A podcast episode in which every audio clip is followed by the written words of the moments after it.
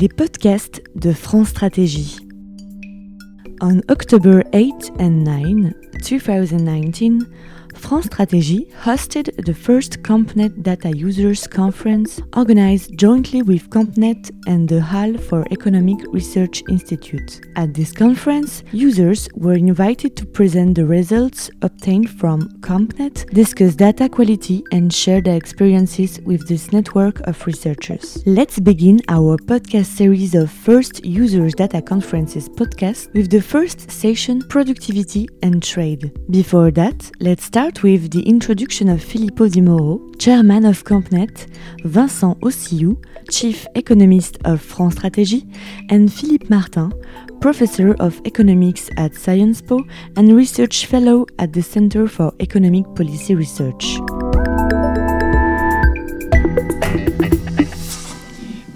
We will start this uh, one and a half day conference uh, now on time because we have uh, quite of a heavy schedule and many interesting papers to, to discuss and to be presented uh, today and tomorrow.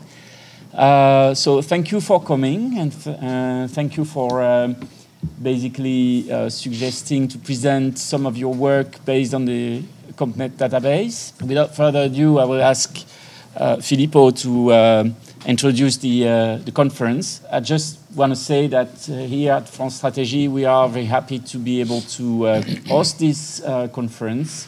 Uh, we are a new member of CompNet, and so we are really uh, looking forward in, to basically be able to do some work on, a, on, a, on, the, on the CompNet database. Philippe Martin was on my side is the uh, uh, chair of the French National Productivity Board, which is uh, now a bit more than a year old. And he will say uh, a word about the work we have uh, done for the, the report we published just before the summer, and a word about the network of National Productivity Board and basically why CompNet is useful for the work we do and also in basically uh, trying to advise our, the policymakers uh, in, the, uh, in the definition of reforms, pro-growth, uh, pro-productivity reforms. So Filippo. Thank you very much. Good morning. Good morning. Bonjour. And uh, a big merci beaucoup to France Stratégie. Actually, you don't realize, but we are here in the core, actually, I was told, of the, of the French administration. So it's not just a building, it's the building that actually puts together all the major sort of committees and so at, at, you know, with the Prime Minister of, of France. So you know, be respectful, but also grateful for, for, for being here because it's, it's a great. So, um, just a few minutes of introduction. Uh, there are lots of uh, new faces. That is very good. So, in my presentation, I will be just uh, give uh, uh, one or two minutes introduction about our network, a bit of our history, and then I will tell you what, what we did in the last uh, few months, and then introduce the conference. Okay. So, um, the so when we start was uh, was um, you know in the early 2010. So we started as uh, an initiative of the, of the, European Central Bank to put together sort of uh, a forum for discussion on uh, sort of productivity matters as well as thinking about building you know a good data set micro based right. So this is what we did. Uh, mm, eventually time passes and then we, we grow. Uh, so we, we want to have not only the, the central banks, but also European institutions. Uh, uh so uh, eventually we put together as financing members uh, the EU Commission, the European Investment Bank, EBRD, academic institutions, Halle and Tinbergen, all representatives of these institutions are here today. Thanks for being with us again. Uh, the management of, uh, of CompNet, um, of, of, course, um, maybe some of you doesn't know, is actually handled bilaterally from the ECB staff as well as from the IWH Halle. So thank you very, very much to ECB and IWH to doing this job, which is sometimes gray and very heavy. So I know, thank you very, very much. All, all of us as, as, as a network, we should thank them. Right. Uh, um, one other addition that we did was uh, among the data providers, we used to, be, to have only central bankers, uh, but now we have more and more together with the central banks, national institutes uh, so, uh, of, uh, of statistics. So now we have eight, but we are planning to have even more. So, for instance, yesterday I was told the, the, the National Institute of Malta will be actually part of the team again. So we have nine institutes already. So great, great job. Why is, why is this important? It's important because actually when we are talking about, uh, you know, doing uh, a top-notch uh, data set, micro-based, you know, we have actually the right people among our team to do so. So we're very proud to have this being realized. So um, just a, a brief, uh, you, guys are all fan of micro-based uh, research, but just to, as a reminder, one minute, why we do this?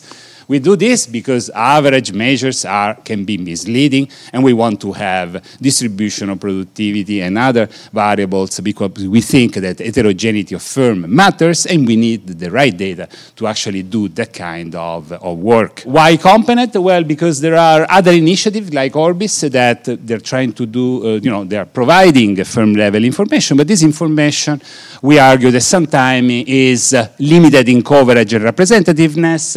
Uh, and uh, also lacks uh, sort of certain part like employment or trade data. So what we do is we use the micro uh, sort of distributed methodology uh, featured and started by Eric Bartelsman. As, as, we know, we put together data that are available at a, a firm level in the national sort of uh, institution and teams, and then we put together this information in order to have very, you know, sort of uh, uh, uh, using harmonized codes and having information which is actually firm level, firm level based, right? So so this is uh, as far as the history and uh, why we are here is.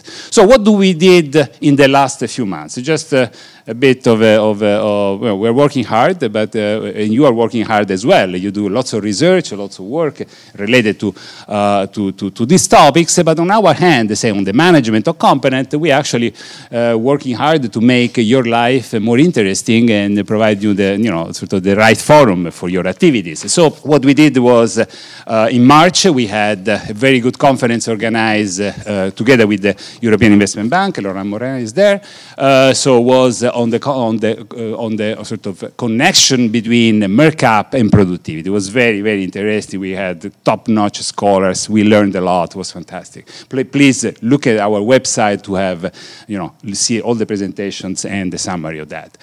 So what we did then in parallel was developing better sort of uh, uh, codes. Uh, we, as you know, we have the sixth vintage. We are running right now the seventh vintage. So uh, is already we have accumulated lots of experience in running codes, but still we improved more uh, these codes, which are much more efficient. So for you as data, some of you are data uh, providers, uh, you know, be, be sure that it's going to take much less time to run the codes. And also we have been adding very interesting information, actually providing, you know, as your part, which data users, they've been asking us for new data and new variables. Well, we have been introducing firm exit and entry. We have been introducing energy uh, consumption, intra-EU, extra-EU, import and export. But I think that there is also some research and development stuff that is going to be introduced this, this year around. And we are working, of course, more on, uh, for the next vintage, to introduce more variables which are actually of interest of, of the research. Now, uh, what we are doing, I'm, I'm, very proud of this initiative. Among other things, we have been launching a remote learning initiative so uh, this was uh, on the line of what the course that is uh, taught by Tinbergen Institute. Some of you went in, you know, in July every year on micro-founded econometrics. And uh, so we are doing a, a, course which is actually related to the data user. So we want to make sure that the data set used at best. So we provide actually remote learning. Uh, so not only, you know, we, we go, we used to go into uh, various places or collecting people coming, you know, to Brussels or others. Now we do it remotely. So this is, uh, is going to be modular, so depending upon we, with different levels, sort of intermediate, beginner, advanced. And uh, so uh, we had already an experiment done at the European Commission. I'm not sure that some of you is there. Okay, so they are there, so they can talk about very proudly of that, very happily of that. Yeah, they're, very, they're smiling. So it worked actually very well, this e-learning. So we're, we're building, building on that. I think is very important. So finally, we have been working on the next uh, conference and the initiatives. The most important, and I, I, I like to, to make some, some uh, marketing on that, is on finance and productivity in, at the EBRD in December. It's called the, the FinPro conference.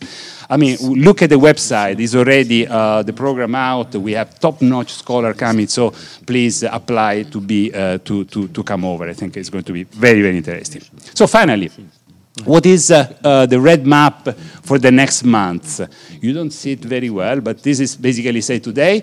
This is the first user conference in Paris uh, we are going to have the release of a subsample of the data set, so about 10 countries out of the 20 that we are planning to have uh, in end of, end of October, so it's going actually quite well, this data, data uh, collection this year.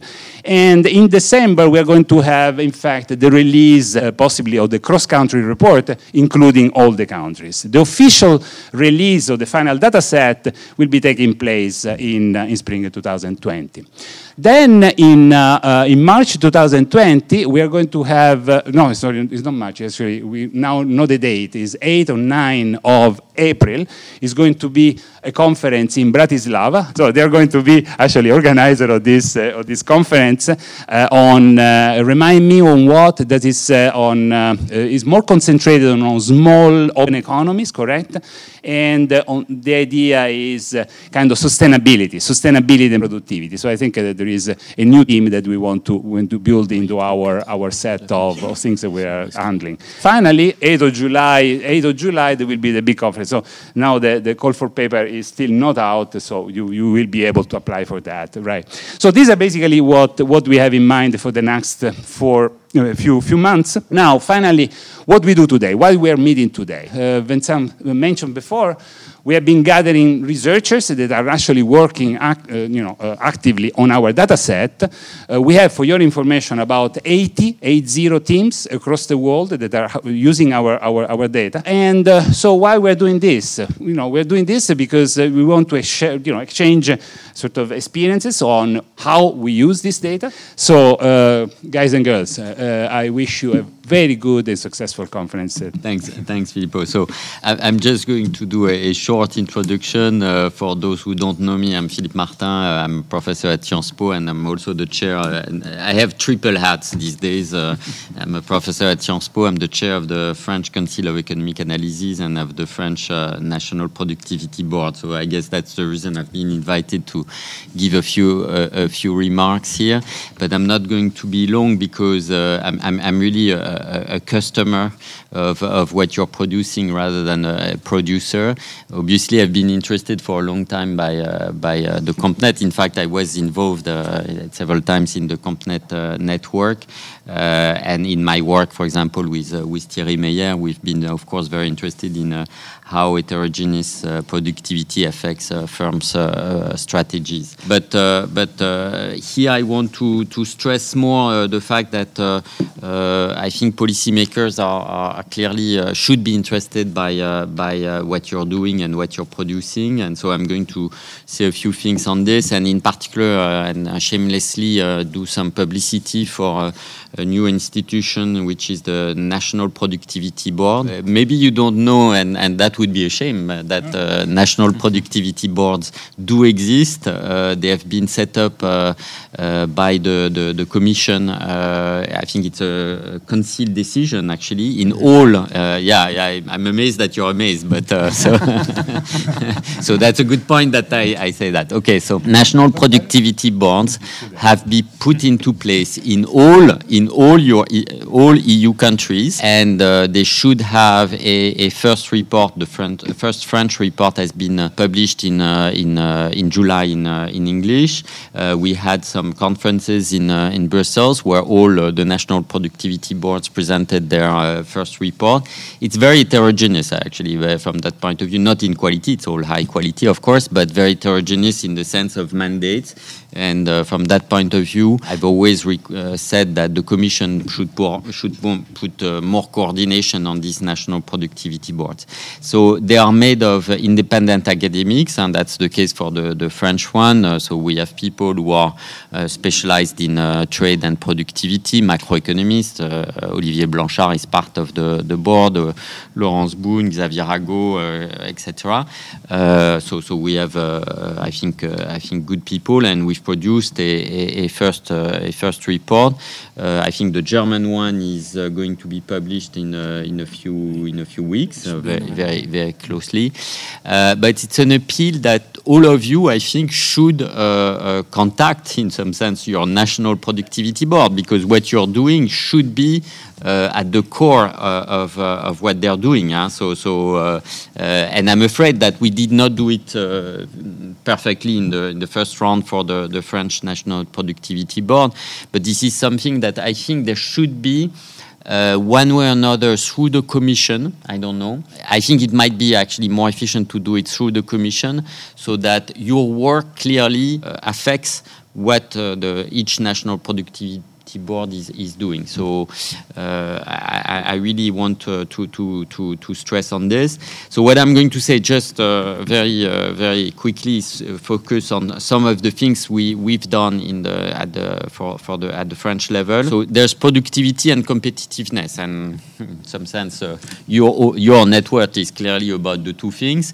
We've tried actually to, to distinguish the two. As you know, there's a lot of debates on how we make uh, we define these two two concepts. The first one is relatively not easy, but at least I think as economists we agree what is productivity. Competitiveness, as you know, is a, is a more Uh, looser uh, uh, concept. Although I have the impression we're a bit less shy to, to, to use it as, uh, as economists now. And so in, uh, in this report, clearly um, we, we were talking about productivity with a French emphasis and competitiveness, but which is clearly, we think, very specific in the Eurozone because of the absence of exchange rate adjustment inside the Eurozone. And so, so clearly that meant uh, that there are specific issues here. And we were trying, and as you, as you see, it was very pedag pedagogical and very simple, and trying to uh, uh, link productivity, factor prices, and competitiveness. And actually, we had, um, you may, you may uh, uh, Uh, find it surprising, but actually we we had a lot of debates, uh, you know, uh, between Blanchard, Laurence Boone, uh, etc., on you know what is competitiveness uh, for, for for for the eurozone or eurozone countries. So we were starting from productivity, and then of course we have labor costs, and, and that that's the easy part, of course, on unit unit labor costs. but what we were insisting is that competitiveness at the end is always relative.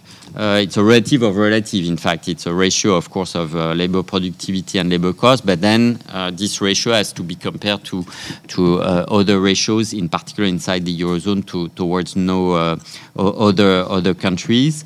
Uh, and that labor productivity should be clearly an objective of, or productivity in general should be a policy objective. Uh, because we know productivity is, of course, super important for GDP per capita growth, etc.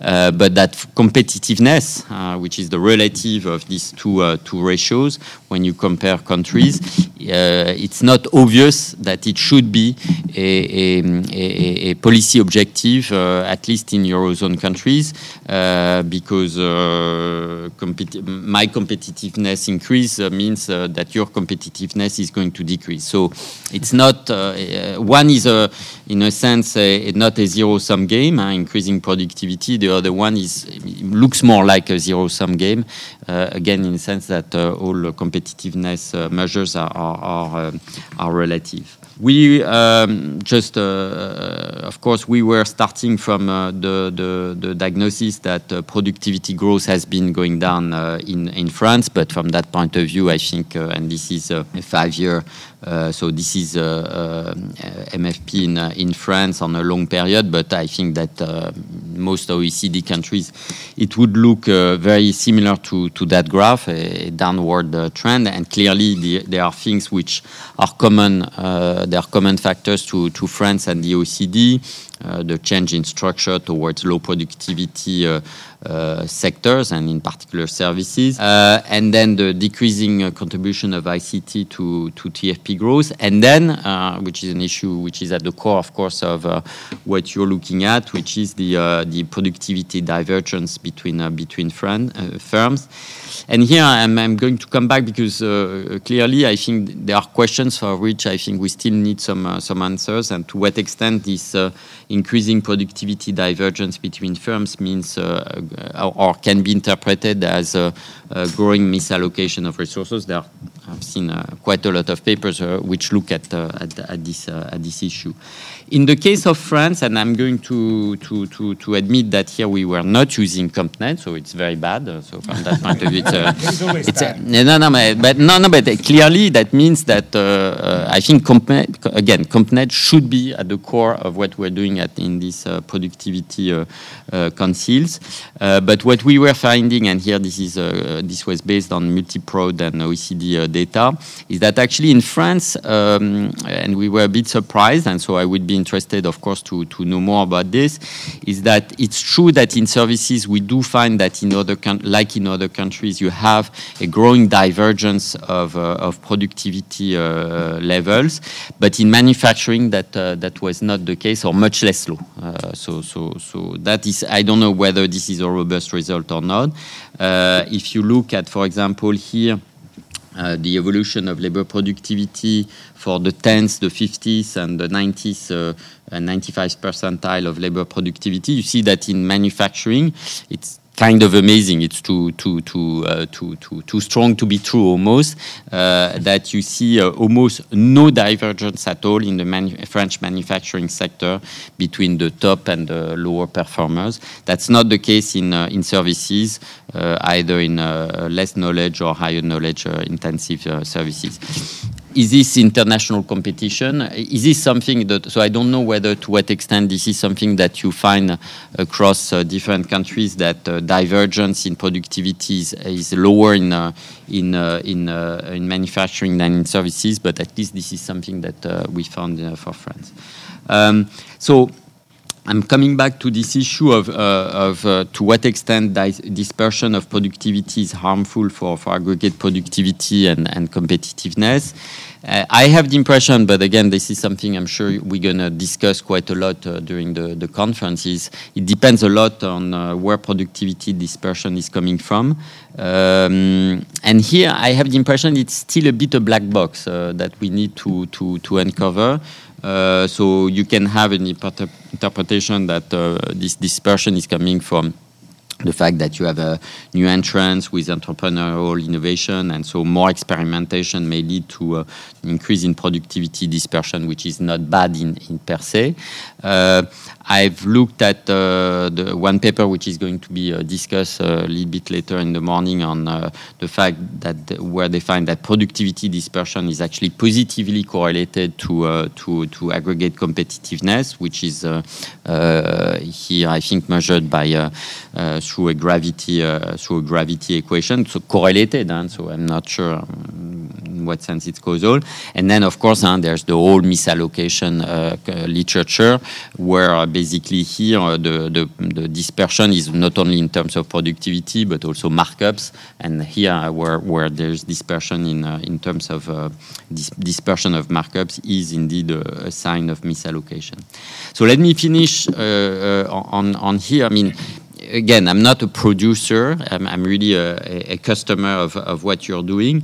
Uh, I think that um, uh, trying to understand where, I mean, it's very interesting to understand how the productivity dispersion affects, for example, firm strategies or aggregate uh, aggregate uh, Uh, uh, results like uh, aggregated productivity. But clearly, I think um, where I'm, and, and maybe it's simply because I have not read your paper, so which is super bad, and I, I, I should do it. But where I think we need more research is where does this productivity dispersion is coming from, and in particular, and here this is again. Um, something which I think is important potentially for, for, for, for France is to what extent uh, there's a lot of dispersion in, uh, in firm uh, skill matches to what extent it's related to the efficiency of the, the labor market, the way the labor market works, and uh, and of course the institutional uh, regulations on the, on the on the labor market. To what extent we can say something that differs across uh, European uh, countries, potentially also uh, financial uh, conditions in, in, in different countries, and and finally which is related, of course, to the issue of uh, employment protection. What is the role of competition on, on this uh, productivity uh, dispersion? I could have added that actually at the French Council, we are doing some work also, which you may think has nothing to do with productivity heterogeneity, but I think it has, is the, the issue of um, how should we uh, uh, think about uh, the, the, the, reforms on taxation of multinationals. Why, why, do we think that there is maybe a link with productivity heterogeneity?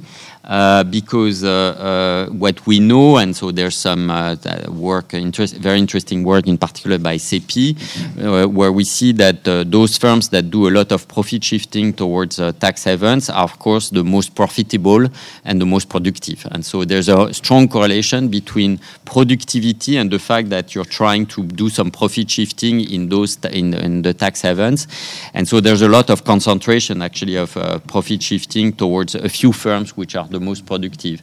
And in some sense, I think we should try to, to use these facts of this very granularity of, uh, of uh, profit shifting uh, to devise uh, uh, reforms that maybe try to target the, the, the, firms which are, in terms of cost and benefit analysis, the, the, the, the, the, the, the clear targets in terms of, of profit shifting. So again, this issue of productivity in, in heterogeneity, um, I think is super interesting because it, it, goes clearly in terms of uh, policy issues of uh, aggregate productivity, competitiveness, but in fact also in terms of labor market and even some issues such as uh, the, the, the, reform which is taking place uh, or the negotiations that are taking place today at the OECD on, for example, uh, firm, global uh, firm taxation and multinationals let me stop here. But uh, again, I'm a big fan, and I'm a and I'm a user, and I'm uh, I'm, I'm, I'm, I'm asking for more work on that. So we start the session uh, on trade, right? So we uh, selected a chairman. Just will speak like that, Matteo Bugamelli. Again, welcome to everybody. Thanks to Philippe for the speech. Okay, so this is the first session. is exactly in line with what uh, Philippe just discussed. So this is on trade and productivity. So we are going to see the relationship between trade and competitiveness. We have three papers. The first presentation is uh, from, from Jan Teresiński, Total Factor Productivity in Terms of Trade. The floor is yours. Okay, thank you very much. Thank you for uh, inviting me to present my work here. As the title suggests, this is the paper about total factor productivity and the terms of trade. And the terms of trade is the ratio of export prices to import prices and is one of the most important drivers of business cycles in open economies. While total factor productivity, often treated as, ex as exogenous, is a key driving force of growth models, and shocks to TFP are important drivers of business cycles. And in my setting, I'm asking whether TFP uh, response to exogenous terms of trade shocks. So in my setting, TFP actually will be endogenous, and we, it will endogenously respond to exogenous terms of trade shocks. So I will be talking here about the small open economy. And by doing so, I will try to provide some additional insights about the determinants of TFP in open economy setting. So the research question of this paper is actually do changes in terms of trade affect total factor productivity development. And if they do, uh, you can actually think of two possible channels of influence.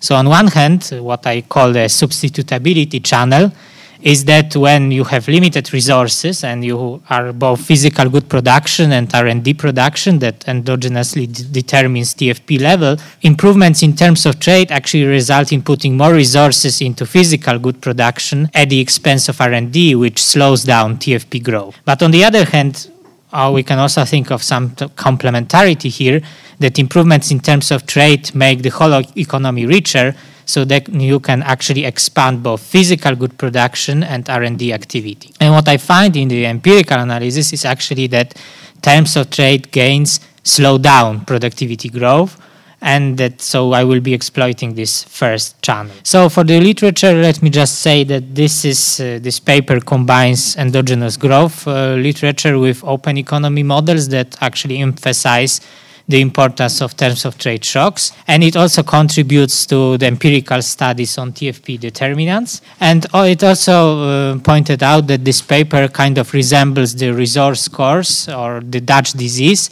which is that when you there is a discovery of natural resources, actually your economic performance deteriorates. So in my case, it is not the discovery of uh, natural resources, but just the terms of trade improvement. So the contribution of this paper is twofold. One is this new empirical evidence of how total factor productivity responds to changes in terms of trade, and this is based on both macro evidence, on macro data, time series structural VAR analysis, and also microeconomic evidence from industry level data.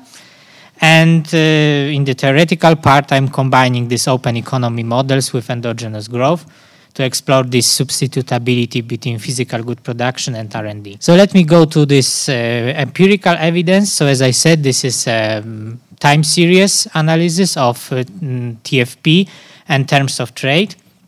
And in order to isolate this exogenous terms of trade shock, I need to impose some restrictions. And here are these are long run restrictions so this means that uh, TFP shock is assumed here to be the only one that has long run impact on TFP, and terms of trade shocks has only transitory impact on TFP.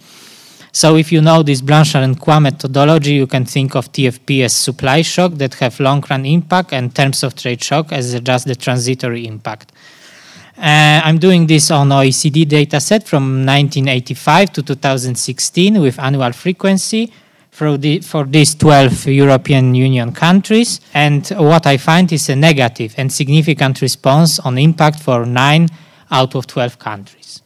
So here you can see the impulse responses. So as I said, for the majority of countries, there is a negative response. Sweden is the only exception, and I found actually the positive response. For others, it's negative, and in nine cases, it's significant. In micro evidence, the question is how industry level TFP responds to changes in terms of trade. And again, terms of trade is from the OECD database, so this is just the macro macro time series, and TFP is uh, mm, from actually from Com CompNet dataset. So that's how this data come into into place in my in my work.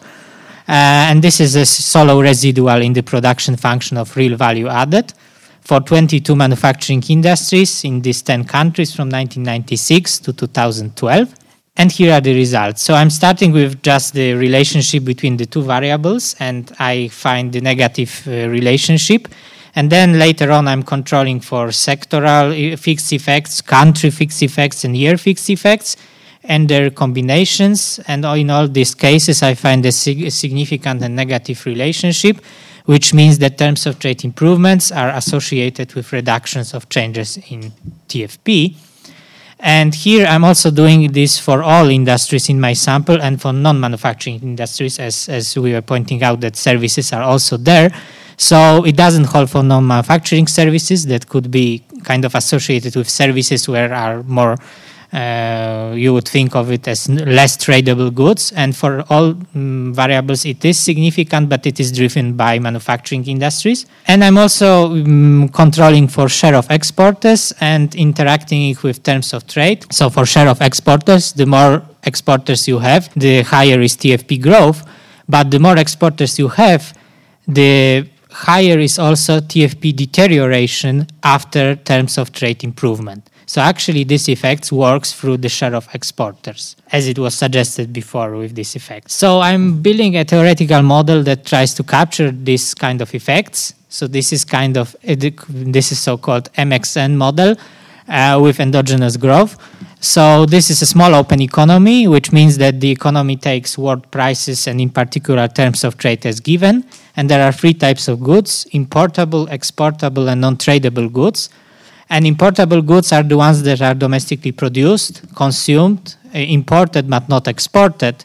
Exportable goods are the ones that are domestically produced, consumed, exported but not imported and non-tradable goods are domestically consumed, produced, but neither exported non, nor imported. And there is also a separate technology producing sector. This is R&D sector.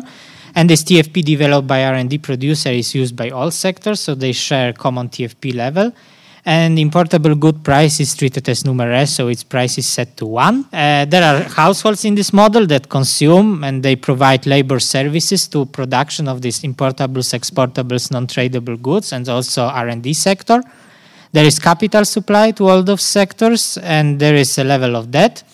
Uh, they, what they choose and they do it to maximize their lifetime utility subject to budget constraint. They earn wages in importable exportable and non-tradable sector and they earn rents for capital services and this is the utility function i'm using so they like consumption they don't like to work. Firms producing exportable goods so this is kind of standard perfect competition problem so they maximize profits which is uh, revenue from selling these exportable goods minus uh, what they pay to the factors of production. This is the production function. A would be my endogenous TFP component that is developed by R&D sector. Z is uh, a standard uh, TFP shock, and this is a standard Cobb-Douglas production function using capital and labor. And then the first order conditions are also standard, so marginal productivity of labor is equal to the real wage, and marginal productivity of capital is to, equal to the rental rate of capital.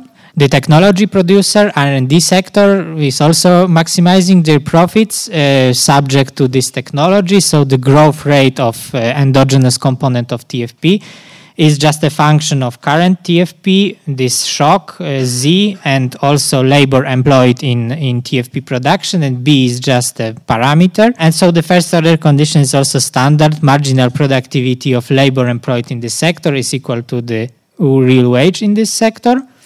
And I'm feeding the model with terms of trade process, which is, which is an autoregressive one. So it looks like this, and this is estimated outside outside the model. And then we are looking at what happens when this terms of trade shock hits the economy.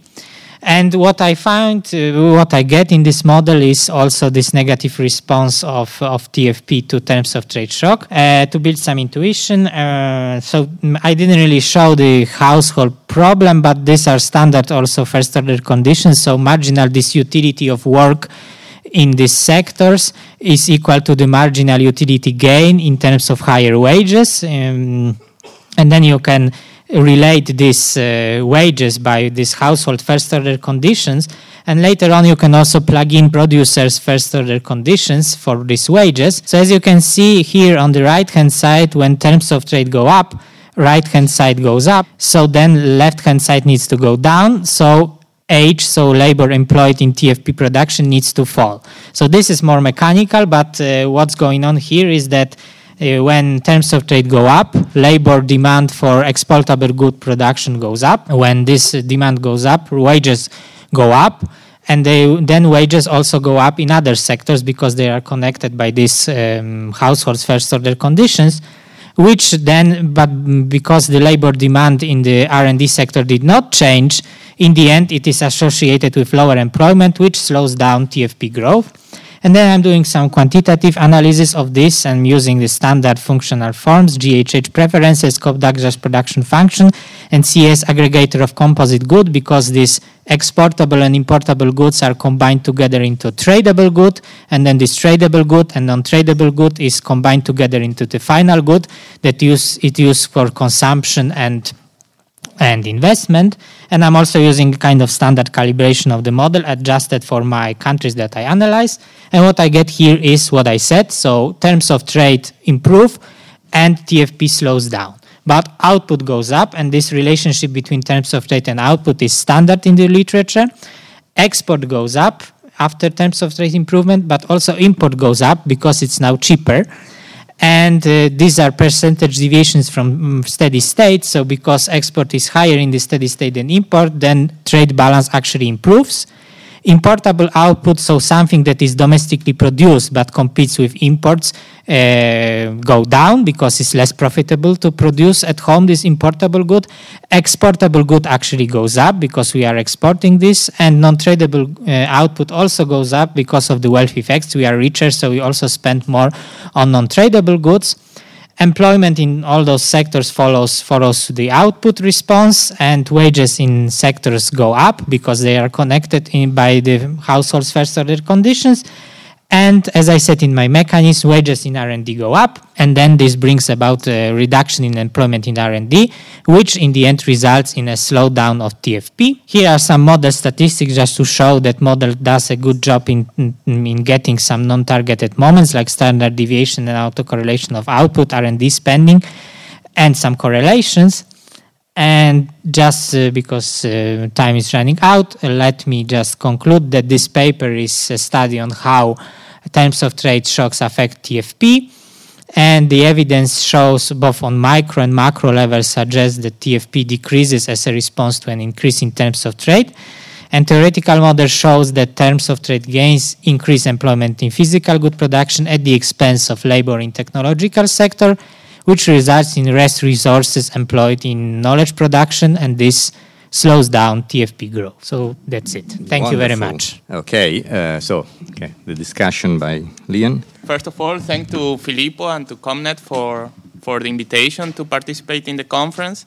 As Filippo said, we are trying to launch CompNet in Latin America, so we have uh, we hope that for the next conference we have some papers using Latin America data in, in their paper. So let's see. It's it have not been easy. So any suggestion how to put the data providers to to be more interested in, in participating in this uh, initiative. Thanks, uh, Jan, for letting me discuss the, this interesting paper. So, uh, just a brief uh, summary. The paper studied what is the effect of terms of trade uh, shocks on TFP. The paper addresses uh, the question in, in three ways. First, it, it provides macroeconomic evidence using an, an structural VAR model with TFP and terms of trade then it uses micro level data, the CompNet uh, data, to analyze the changes in terms of trade on, on changes in, in TFP. Finally, it builds a, a, a, model with four sectors importable, exportables, and non tradable, a, a, research and development uh, sector. And this model follows uh, very closely the, the work of Uribe and Schmitt-Grohé, uh, but adds this, uh, this R&D sector. And what, what it finds using the, the, the, the macroeconomic evidence is that, uh, as he discussed, the terms of trade shock has a negative effect on TFP. The regression analysis using micro level evidence uh, shows that uh, improvements in terms of trade reduces changes on, on, on, TFP, and this effect is mainly driven, as Jan says, by the manufacturing sector.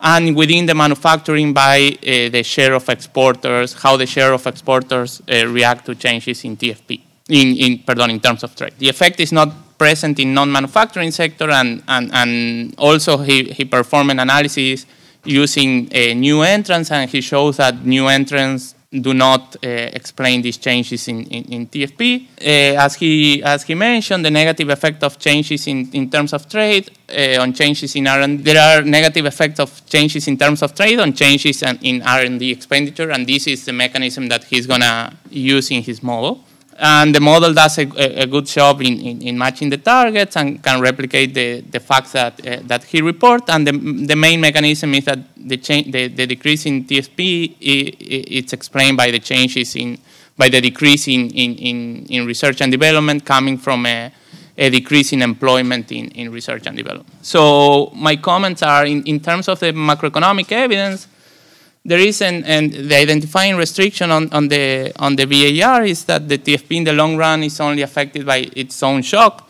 But what it came to my mind is that when, when you have, if, if the terms of trade affect uh, research and development, this will change the levels of, of TFP, and unless you uh, somehow compensate this change, this will have a long, long run effect on, on, on TFP. So if, if research and development is, a, is the is a provider of, of, of increasing in, in, in, TFP. If you, if you change it at the short run, then unless you compensate it at some point, then the, the level of TFP will never recover to the steady state level. So I, I was a bit, uh, a, a, bit um, puzzled with the, with the, with the uh, long run restriction on this. The other, the other comment is that it, it's true that in the, the, the, in the first period there is a decrease in TFP, but if you observe the impulse response function, then it, it, it increases. And even though in many cases it's, it's not significant, uh, the, the impulse response after the, the second or the third period, it, it, it, it goes up. So, and it goes above, uh, above zero. So the, uh, this is something that, uh, that we, we need to, to understand better whether there is a, a short run decrease in TFP, but then this increase in terms of trade uh, uh, triggers a, a, an increase in TFP in the long run. The other thing is that if, if one expects the terms of trade shock to be long lasting, then one, one can expect that the, the firms will invest more on R&D, expecting to gain more access to, to the exportable, to the, to the foreign market. So, for example, in Argentina during the, the, the, the 2000s, there was a big terms of trade shock coming from China. Then one can coming from China from the agricultural sector in, in China, and there was a, a, huge investment in R&D because you wanted to to get uh, profits from these uh, long-lasting uh, terms of trade shock that that you were expecting at least for 10 years to have uh, good terms of trade. So uh, I think that there are there are uh, this needs a, a, bit more of explanation, even though Schmitt-Grohé and, and Uribe said that in, in, in, developing countries, these terms of trade shocks only have a duration of two years. So in this line, uh, the argument of, of Jan will be, uh, will be correct. So in terms of the microeconomic uh, evidence, I would suggest that uh, to have a, a, a, an industry-specific terms of trade or, or, or price uh, for, for exportable because using the Argentinian example, the terms of trade in Argentina went up for the agricultural sector, but we also export cars. So one would say why the car sector would, would be affected by, by this increase in the terms of trade. Actually, maybe damaged because it, it decreased, the, the, it decreased the, the exchange rate. So uh, maybe an industry-specific terms of trade would be a better indicator on, on, on how a, a specific industry uh, reacts to these changes in terms of trade. And then in terms of the, of the net mass of, of, of entrants, it's true that Jan uh, studied the mass of entrants, but we can also think that uh, there is a mass of exiters. The, the effect could be coming from not from new entrants, but from exiters, from firms exiting when the terms of trade goes down. This, uh, this effect in, in, in, TFP could be coming from bad firms exiting the market that increase the, uh, the, the, TFP in bad times or in, when, when the terms of trade uh, uh, goes down. So I think that if, if, if Jan has it, the, the mass of exiters, this could be also a robustness that he can, he can do as as, uh, as he does it with the, with the entrance. In terms of, of the R&D evidence, I would suggest here to be uh, a bit more, uh, more careful because it's true in his table he shows that 7 out of 12 have a negative relation, but having the other side, 5 out of 12 has a positive relation or reaction. So uh, the effect is not clear, and if you just uh, focuses on the ones that have uh, significant signs or, or, that are significant, you have one positive and one negative. And the magnitude, it's not that the positives are very close to zero and the negatives are very, have a, a, large absolute value, but in both, in, in the positive and the negative cases, you have uh, values of, of similar magnitude. Finally, in terms of, of, of the model, given that, uh, that the main mechanism comes from, from the R&D sector, I would suggest to be a bit more caref carefully on, on how you model this. First, in the, the R&D sector is the only one that, that does not use capital. Given that most of the effects come from, from the reaction of wages, if you cannot substitute labor with capital, then you are forcing this sector to decrease, uh, to decrease production. So if we, if we use the non-tradable sector, the, the wages for the non-tradable also goes up, but the, the, the, the TFP and the, and the, and the well, and the production of, of, of, of non-tradable goes goes up also when the terms of trade shocks uh, hit. So maybe we are forcing a bit the model to, to deliver what we want. So I would be more more careful, and also nobody pays for the for the R&D product. So it's just the government covering uh, covering the, the expenses of this sector. So I would suggest here to, to, to model it as a normal sector, maybe using the Atkeson and Burstein paper in 2010 in the JPE or, well, any other that, uh, that, but that somebody pays for the R&D. Uh, finally, well, this was, was very related to the first point. All sectors uh, have constant return to scale, and while the R&D sector seems to have a decreasing return to scale technology, why, why you, you choose this modeling feature. It, it, I mean, if, if, this, if the main mechanism comes through this sector, this has to be very clear so that the reader do not start to, to suspect, especially given that it's, it's, a, it's a very, uh, it's somehow a controversial uh, finding, no? That you, you have a very, a, a, positive term of trade shock and the TFP goes down. So you have to convince the reader that what, what the mechanism that you are, um, that you are providing is, it's the one that uh, that explain the, the, the fact. And finally, well, this is in terms of the calibration, eh, the, the non-tradable sector is matched to the share of services. However, the trade in, in services have been incre increasing, and now it, nowadays it's, it, it's 25% of total trade. It's true that Uribe also calibrate this, and, and most of the literature uh, does this, but well, I think that we, we will need the we will need to be a bit more careful with the services because the trading services is, is increasing. Well, the, the second point is, and the third uh, are just technicalities. And then these are minor comments, but I think that it's, it's, it's better that we open the floor for, for questions from, from the audience. So thank you. Wonderful, excellent job, thank you.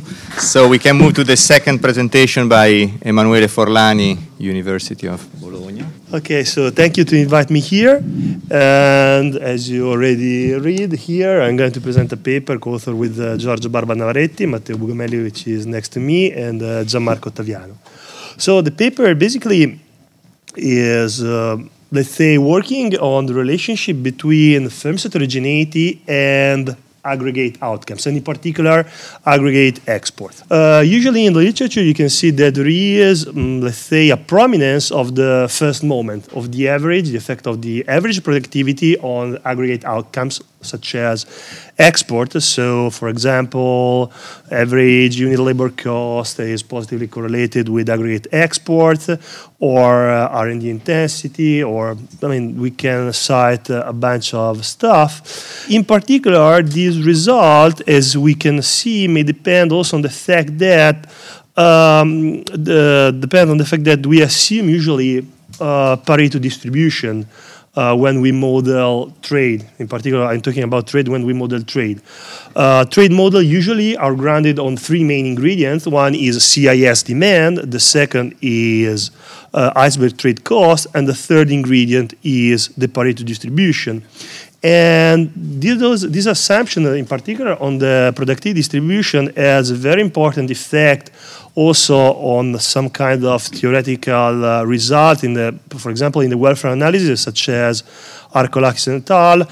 They, defi- they develop a very interesting model and they assume a Pareto distribution and they show that welfare, the, let's say the, the effect of, uh, of trade on welfare can be computed just with a constant elasticity of uh, of, of trade, uh, constant across market, and the domestic trade share. Okay, but what we are going to do is that we want to show that there are some contradicting hints. So there is something that works behind the aggregate, uh, sorry, that works behind the average uh, of uh, micro distribution. So in particular, we have some paper by Gabaix, Di Giovanni, that show that shocks that occur at large firms, that, uh, that at large firms, affect aggregate outcomes.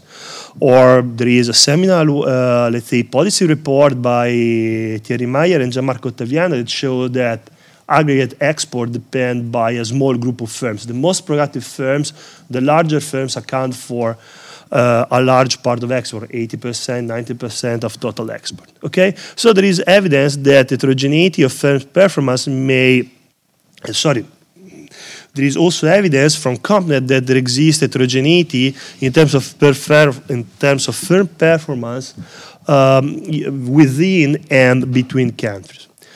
So the fact that if we move away from Pareto distribution, also a slight variation on this assumption may have important effect on uh, in on trade models. For example, Melitzer Redding they just moved they from the uh, a Pareto distribution assumption, the Arkolakis model, they assume a double truncated Pareto distribution, and they show that uh, now the, the uh, um, sorry trade elasticity is no more constant across countries, but trade elasticity is going to vary across countries. So let's say that uh, also these small variations an important effect on the welfare analysis. Similarly, with a different assumption distribution, Bas et al. Uh, shows that assuming log normal distribution in terms of productivity, uh, the trade elasticity is going, to, is going to change across country pairs. And so there is also evidence that, uh, for example, firms heterogeneity uh, affect the reaction of aggregate export to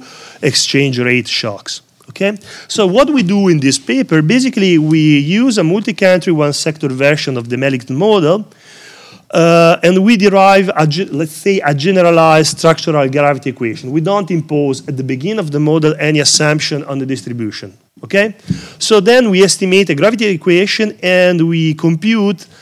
Uh, we, sorry, we estimate a gravity equation at country, sector, and year level, and then we extract. Uh, country fixed, exporting country fixed effect. I will show you later on why it is important for our model to compute these exporting country fixed effect, in particular in order to uh, clean in terms of of uh, sorry of some sort of heterogeneity that depends on the bilateral relationship across country and those fixed effects in some sense may be also interpreted as country competitiveness in the in the international market or country abilities to export. And then we regress those exporting country fixed effect on a different moment of TFP distribution that we retrieve to CompNet data. This is done, we show from the model in order to compare, to test if it is better, if according to our model, it's better to use Pareto distribution or is better to assume log normal distribution.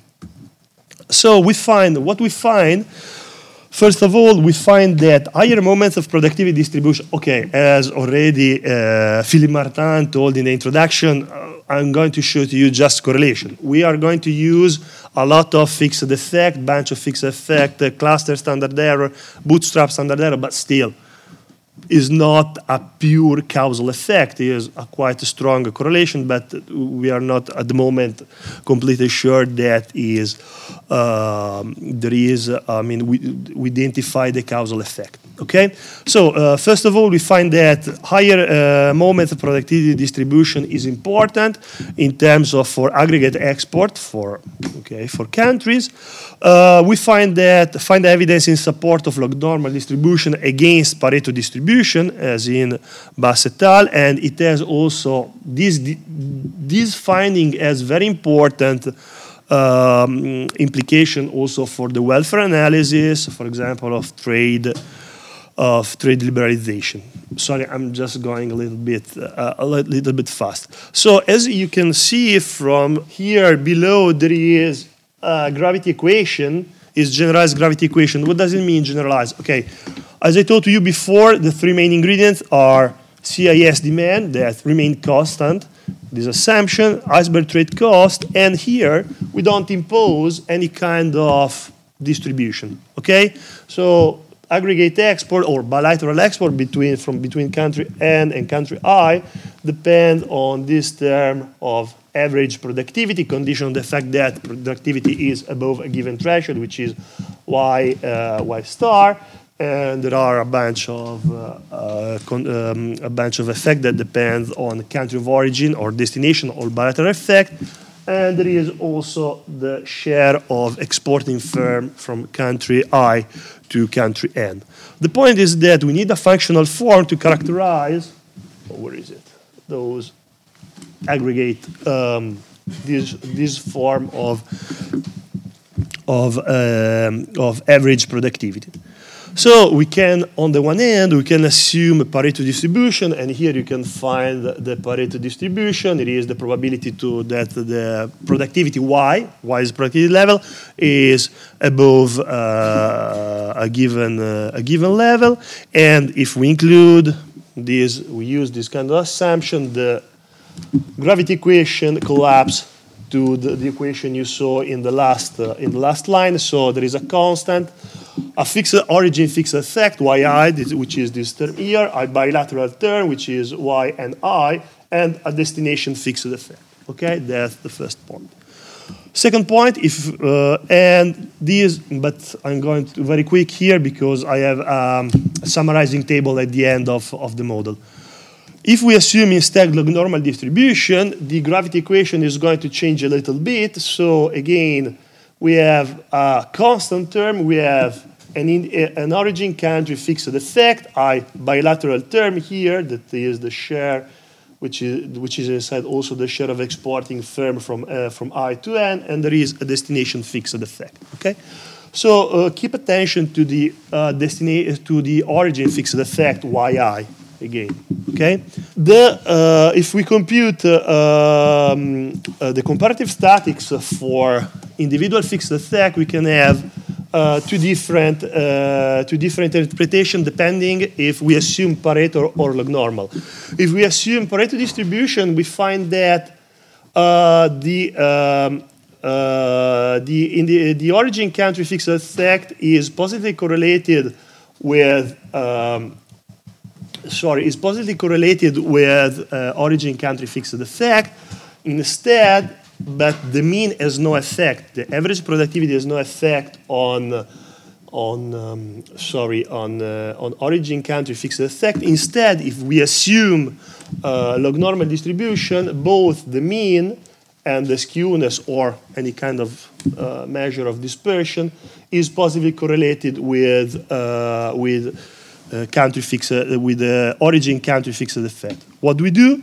We estimate in the first stage a gravity equation using, using CEPII database, and, uh, and we use the Helpman and uh, Helpman Melitz Rubinstein procedure, but we do not impose a priori any kind of functional form for the productivity distribution. And and using their procedure, we retrieve, we compute origin country, uh, uh, exporting country fixed effect. And then with this measure of origin country fixed effect, we correlate with productivity distribution uh, from CompNet database.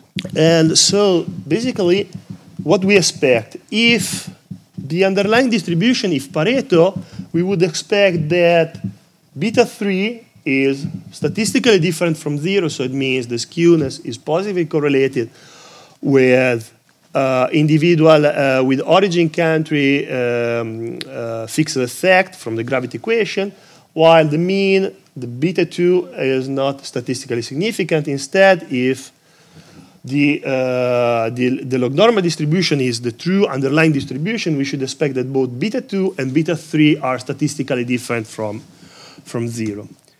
Uh, data sources, okay, CompNet. I'm not, uh, I'm not, uh, I'm not here to explain to you CompNet database because we already know it. But we are using the fourth vintage. Here is basically the. Uh, this is just a summarizing table from the gravity model. This is the first stage because Helpman Melitz Rubinstein gravity model is a uh, two-stage gravity model. So it is the first stage and it is the second stage. From the second stage, we compute uh, origin country, uh, exporting country fixed effect. Okay? So, uh, just in one second, uh, we need to compute uh, through, uh, through the, the information on CompNet. On CompNet, we have standard deviation, mean, and the median of the product TFP distribution, we are able, in some sense, to compute both the k parameter and the ym parameter of the Pareto distribution, or to compute in different ways the mu and the sigma parameter of a potential underlying log normal distribution. So here is the result, and here there are just the baseline result with country, sector, and year fixed effect. Number of firms is as predicted in the, uh, in, in the model. And here there are the, uh, the result. And, and, as you can see, as predicted by the model, skewness is statistically significant and positive. So the, the, the first derivative was positive and larger than zero, while the, the mean or the ym parameter, okay, but in particular look at the mean, is positive and statistically significant. So it may cast some doubt on the fact that Pareto distribution is the true distribu- is the real true distribution that should be applied or should be considered in this class of model. Uh, standard error at bootstrap, I forgot to say this. And here is the log normal distribution, the other baseline, where here you can see that sigma parameter and the other way to measure dispersion parameter here, here, here. I'm not going into details, but here are all measure of dispersion are statistically significant and positively correlated with uh, in exporter fixed effect. And mu parameter of the log normal is positive and statistically significant, positively and statistically significant with respect to uh, exporting country fixed effect. Uh, uh, okay, time is over.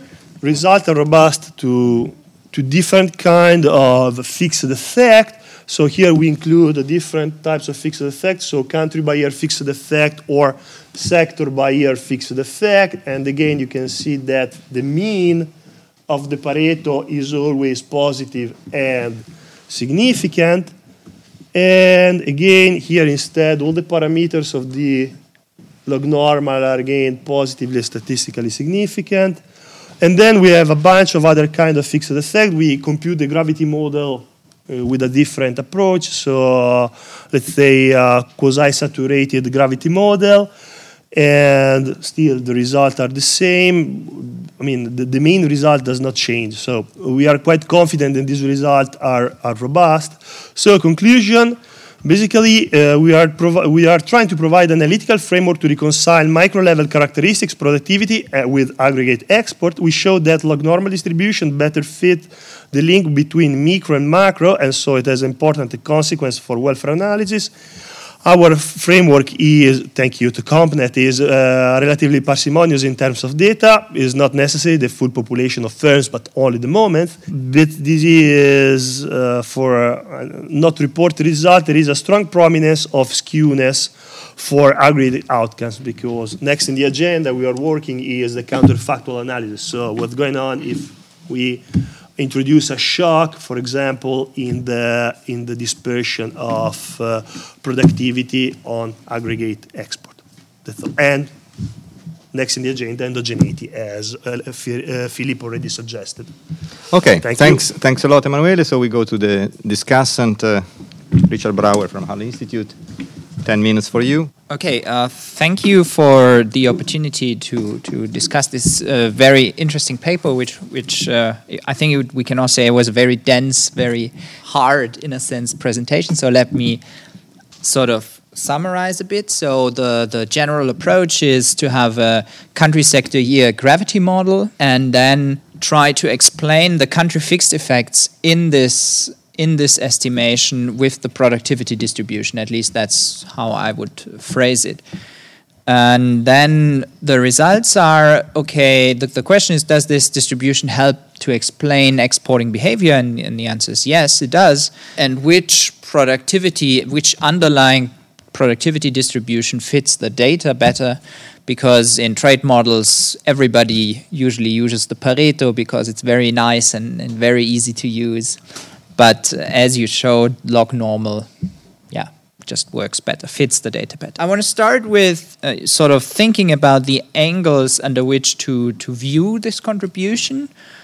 And I would say one way to look at it is to say, okay, we have opened up the black box of the gravity model, right? So, so this is, of course, a very successful trade model that, that explains empirically a lot of stuff, but the, the downside is that you have lots of parameters in there, lots of fixed effects for which you don't have really any explanation, right? So there's no real theoretical backing. Of course, we have rough ideas what could influence these parameters, but but there's not much theoretical backing. And I would say one way to phrase this, one way to look at this paper is to say, well, this is actually very cool. We are now opening up this black box and looking into it, what what do what what drives all these different gravity results? And another way to look at it is to say, okay, let's better understand the tr- the drivers of trade flows. So why why is more trade coming out of I don't know country X? Yeah, something that you already also said. Um, of course, this is a correlation between firm productivity distribution and exporting fixed effects. And of course, we shouldn't take it too causal, right? So there's problems with omitted variable bias. The simultaneity is not addressed, and the identification basically only comes from the structural uh, assumptions.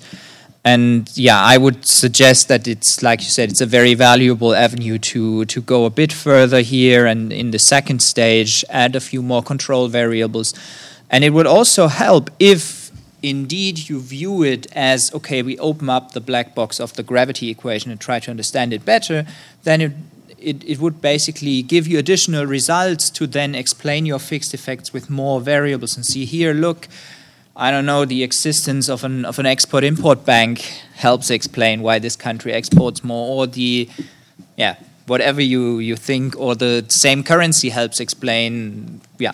So try to get a few more variables in this second stage and explain this fixed effect a bit a bit more. I think that's exactly the right approach, which you've already basically said that you were going to do. Something else, and this leads me now to. So I'm sorry uh, for going full econometrics nerd on you, but uh, it leads me to my second point that another way to get a bit more identification out of your structural assumptions might be to have a more precise look at the implied relationship. So if we look at the country year gravity model, you have this country fixed effect. And, and I was wondering, okay, if you assume that you, that you know the underlying model is log normal and the firms and there's this exporting cutoff blah blah blah blah blah.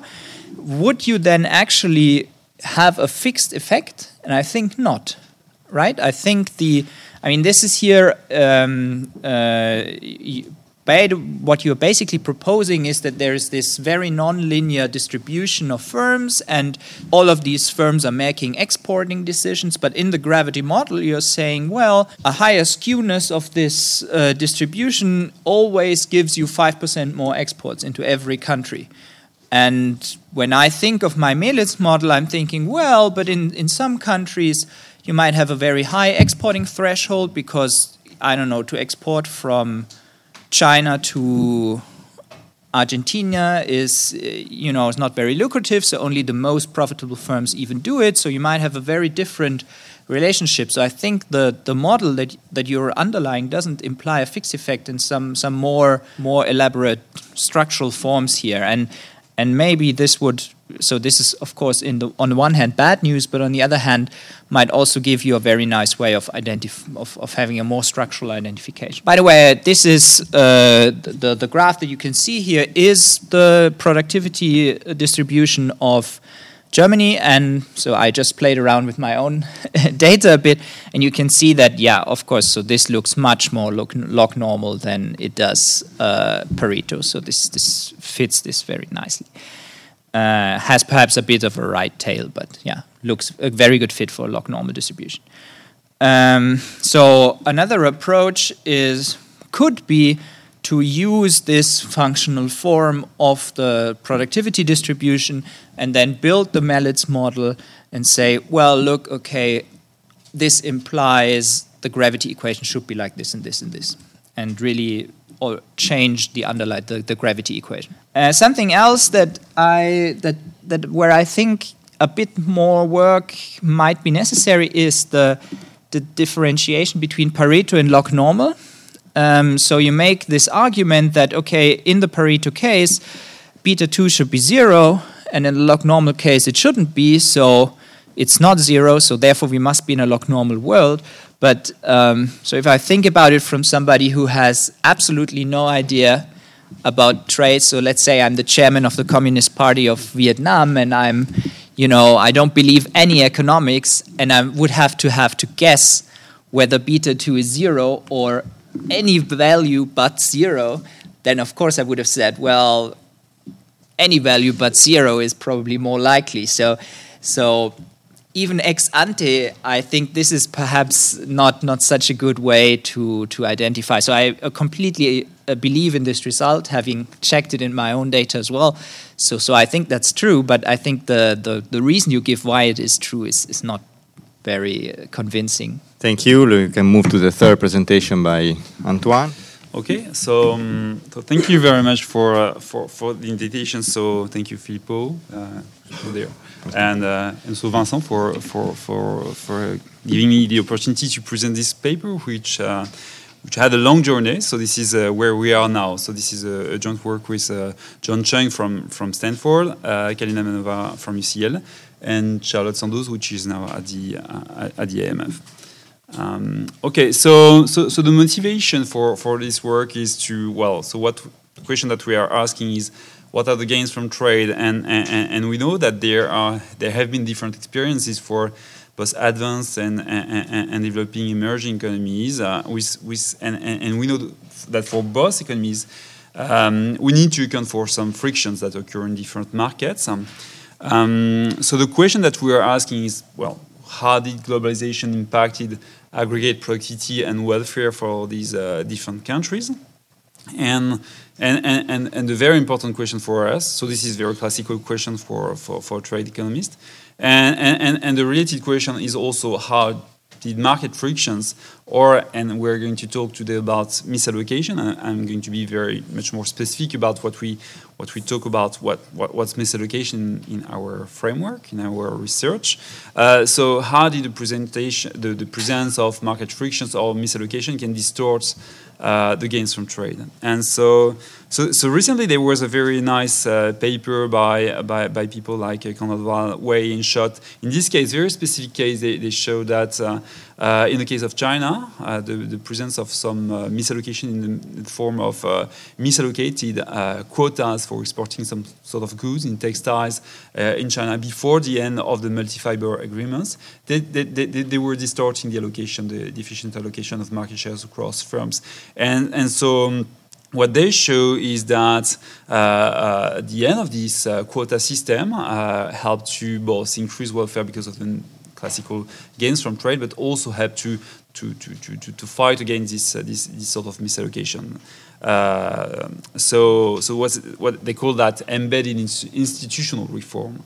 Um, so we know also that from different uh, work in uh, more macroeconomics uh, that uh, aggregate productivity can be strongly impacted by the misallocation of resources across across firms. There is huge evidence on, on, on, that, and especially a framework uh, by CN Klenow in the QJE in 2009, and different work also by Eric uh, and, and co-authors, which really show that uh, the, the, misallocation of productive resources across firms in the form of distortion, which is heterogeneously distributed across firms, form of uh, uh, implicit taxes of subsidies to firms can have a tremendous impact on aggregate productivity, uh, and, and, especially when you compare different countries with different levels of, uh, of misallocation.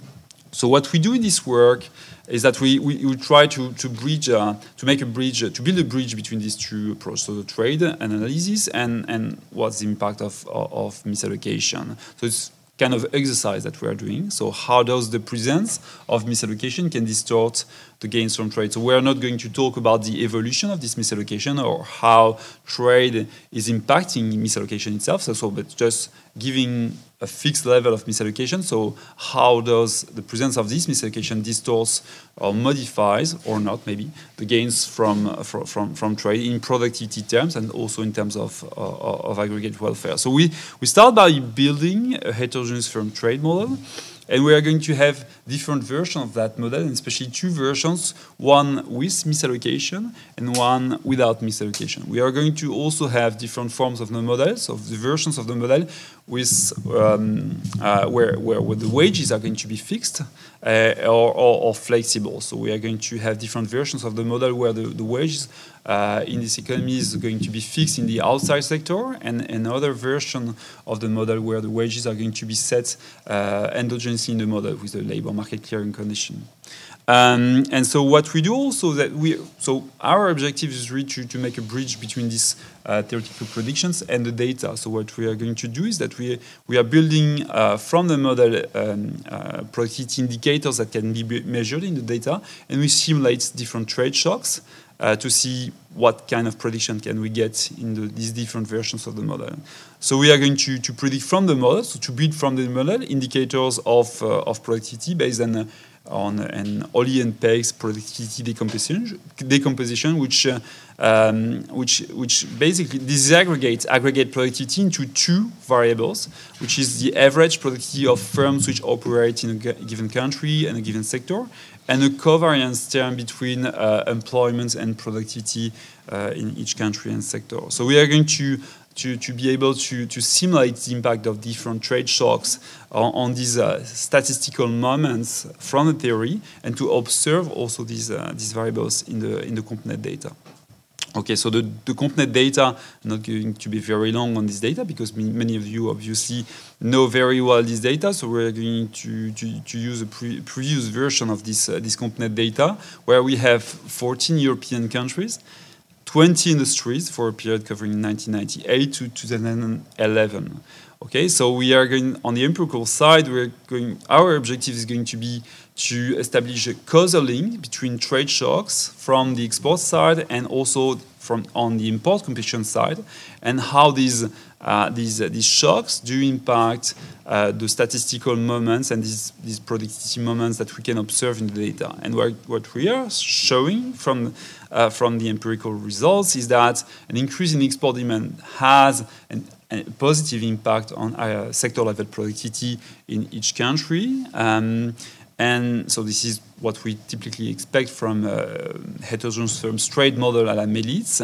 So, so we have about three quarters of the effect which go through the increase of the average productivity of firms. From the model, it's going to be only driven by firm selection, but we, you could also uh, have an impact through the innovation of firms in each uh, country and sector.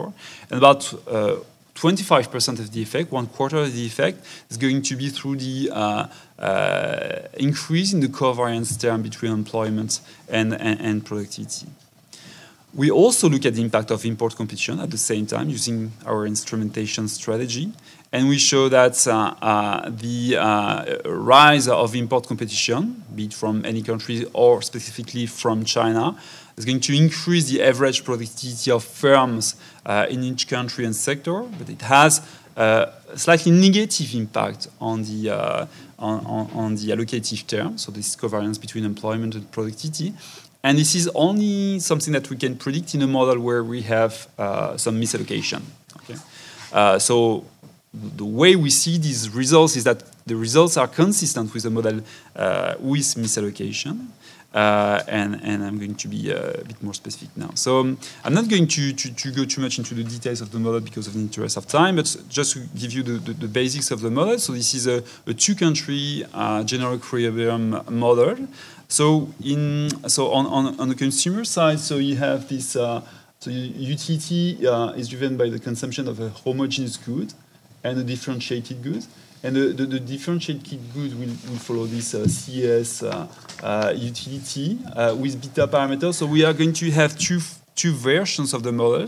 One where beta is below one, so the, the, the, households are consuming the homogeneous goods and, and, and the differentiated good. And in that case, the wages are going to be set exogenously uh, and, in the homogeneous good sector. So in the different version of the model, uh, I'm not going to present that one today, but um, so beta is equal to one, and so we have a market clearing condition to set uh, to determine the, uh, the, the wages in the model. So on the production side, um, so firms uh, pay a sunk entry cost uh, to, to, to start to develop their, their, their variety. So think of it as research and development, and, they, and, it's only paid in terms of labor. So we have only one type of labor here. There is no, no differentiated labor. Uh, we have a fixed cost to operate every every period, and and and and, and firms also pay a fixed cost to start exporting to to foreign markets and, and, and variable trade costs. So, so because of these, these, these trade costs here, um, this, this is going to select firms in different markets. So only the best firms are going to be able to, uh, to, to operate in foreign markets. And of course, so changes in the variable trade costs here. This is what we're going to, to shock, the variable that we're going to shock. Um, think of it as um, could be tariff. It's not specific tar tariff here, it's just transportation cost. So the variations of these trade costs are going to impact the selection of firms in, in, in the different markets. So firms are um, differentiated in terms of productivity in this, uh, in this model, and this, uh, this, the, productivity, the productivity distribution here uh, is going to be uh, driven by this, this, this, function here. So in the simulations, this is going to be uh, a log normal. Okay, and, and the marginal cost here it's just the wage over, over uh, the productivity of the firm, which is a phi parameter here as in Melitz. So, so this is what how firms operate in a world where they face no, where there is no misallocation, so no, no distortion.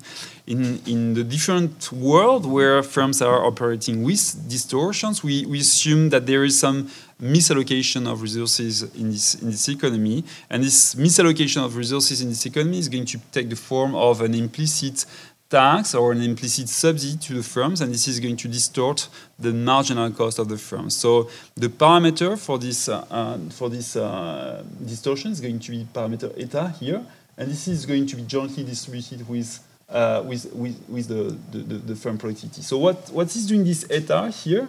So it's just modifying the marginal cost of the firm here. Okay, so um, implicitly, when the firms are uh, facing a positive eta, this is reducing their uh, uh, or eta above one. This is reducing their uh, their their marginal cost implicitly. So think of it as a as a subsidy. Uh, and and and when when the the eta is below one, this is just conversely increasing their apparent marginal cost. Okay. Um, so this is very exogenous. So we just take this uh, distribution as exogenous in the models. There, there is no, there's not going to be a change in the, in, in, the degree of misallocation after the trade reforms.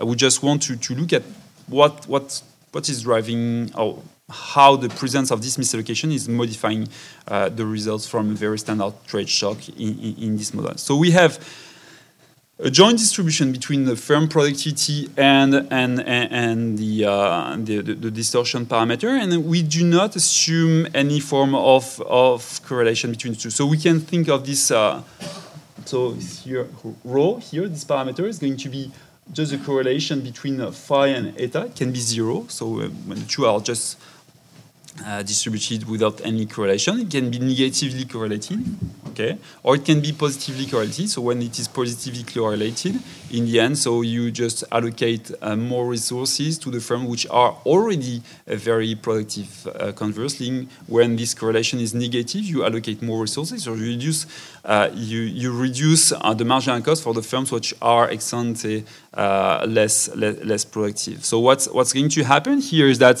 firm selection, production, and export activity are going to depend on on phi eta, so the apparent uh, marginal cost of the firm, but the optimal resource allocation and aggregate productivity and welfare is going to, to depend on, on phi alone. So uh, when only those firms which benefit from this subsidy survive, some has, someone has to pay for, for, for, for, this subsidy, and this is going to be a lump sum tax on consumers' um, uh, revenue.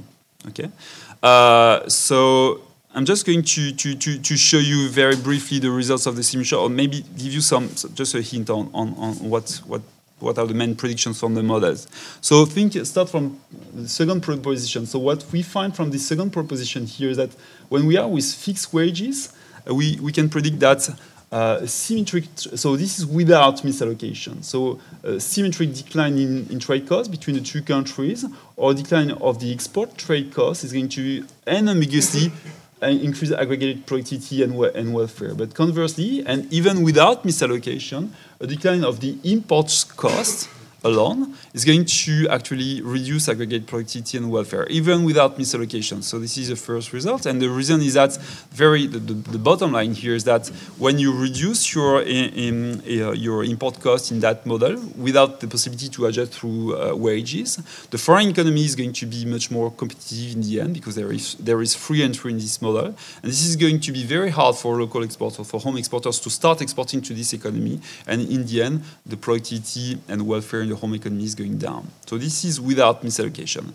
With misallocation, we cannot even predict the direction of, of, of, of the, the, the, the, the, aggregate productivity and welfare impacts uh, uh, uh, of these trade shocks, and we need to, to turn to numerical simulation. So in this numerical simulation, what we do is that we, we, we, we simulate a counterfactual 20% decline in trade costs, be them on the import side alone, on the export side alone, or symmetric between the two countries.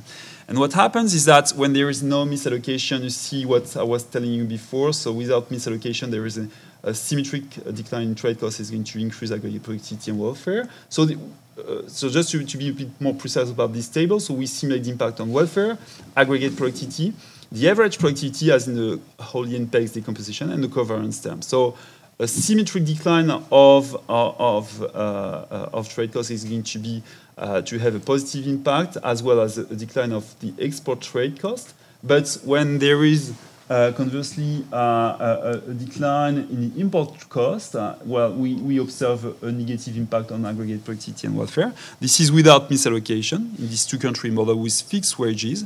When we have misallocation, well, uh, the things become much more complicated, and according to this, especially of this, according to the value of the rho parameter, so this correlation between the productivity and, and the misallocation parameter, we have either a, a, negative, so we reduce the gains from trade or uh, reverse, or we can dampen the gains from trade. One, one interesting thing here is that when rho is positive, so there is a positive correlation between the two, we observe that uh, we actually increase the gains from trade on the productivity side, but dampen the gains from trade on the welfare side, and simply because there is less variety gain in that case. Uh, um, what we're going to, to, to observe is that with import liberalization, uh, we are going to, to, to, find this type of, of, of pattern. So uh, import liberalization on, in the data is going to be uh, to lead to uh, an increase, slight increase in aggregate productivity.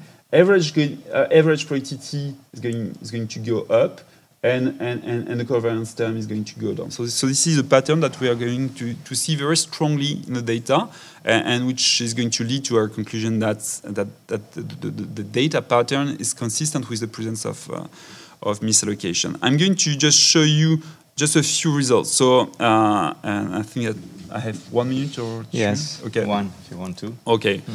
Um, so, so we basically, it's very, very simple approach. So we explain our productivity moment by uh, export demand and import competition. Okay, these are going to be trade data from the WIOD data set, uh, excluding imports of inputs. So this is going to be really import competition, and we we uh, we uh, we instrument these two uh, these two variables with uh, Bartik instruments, which is going to be the export demand addressed to, to, to the domestic firm, the foreign competition, so this is a foreign supply of, of the trade partners and also tariffs. What we see in the data is basically this. Uh, so this is the second stage of our estimation strategy. So uh, export demand is going to be, in any case, with country year fixed effect and also sector year fixed effect here.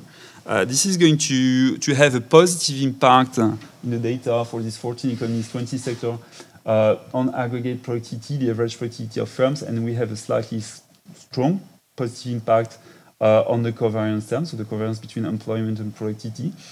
Uh, conversely, so, so we still have a positive impact of import competition on aggregated productivity and the average productivity of firms, which is consistent with the model and, and, and what we see in the model, but the impact on, on, on, on the covariance end and what, whatever the estimation strategy that we use, OLS, IV, uh, Chinese competition, and so on, uh, the impact on the covariance term is, here is always slightly uh, negative, sometimes significant, sometimes not, but, but always always negative. And this empirical result is really uh, really um, uh, consistent with the uh, with, the, with the simulation model with uh, misallocation. So I'm going to stop here maybe, but uh, so we have also some some some exercise where, where we interact. Uh, so we, we do not uh, have a direct proof of the, the, the, role of misallocation. What we do to complete what we do is to just interact our trade shocks with uh, measures of the efficiency of institutions. And what one interesting result is that we see here that uh, so here, all these institutions are ranked so, so, so that a higher number means a, means a better efficiency of the institutions. And what we see is that import competition always lead um, uh, to a stronger impact on aggregate productivity when uh, when the, the quality of institution, institutions is better. So conversely, when the, the, the quality of institutions or when when institutions are less efficient, there is less gains from import competition, which is consistent with the fact that may, so so um, uh, lower quality of institution may prevent from efficient reallocation uh, of, of productive, productive resources across across different firms. So this is basically what uh, what I had to say. So so again, empirically. Um, uh, export demand shocks and, and, and import uh, competition uh, both increase aggregate productivity, and this is in line with the predictions from trade models. So what, what, what, what we find here is that there is no uh, pro productivity enhancing relocation with import competition, which is consistent with, with our version of the model in the presence of, uh, of, misallocation. And, and well, this is what we show. Okay, thank you, Antoine. So now we have a discussion by Laszlo Tetényi, New York University. Thank you for the opportunity to discuss this paper. So I'm kind of biased towards this paper. I read it a year ago and I found it excellent then and excellent now. But I try to be as constructive as I can in, in my criticism if I have any. So the basic question that they ask in this paper is what is the effect of trade liberalization on aggregate productivity and welfare? what they find is that at least theoretically, export liberalization leads to higher productivity and the reallocation of resources towards uh, productive firms. And under some conditions, even without misallocation, import actually can reduce aggregate productivity. If there is misallocation, what they find is that anything can happen. So there's no prediction on how, no sharp prediction on what will happen to productivity and welfare. The methodology that they use is that they have a theoretical side and an empirical side. The theory builds, a, builds on a Melitz model, where they add this misallocation that is basically going to be a wedge between the true productivity uh, and, uh, and uh, productivity that we would see in the data, if we could observe it, of course. And then they have uh, running regressions, which is kind of trying to understand what is the overall impact on, of trade on productivity. So the theory, the goal of this is to establish a connection between trade and productivity.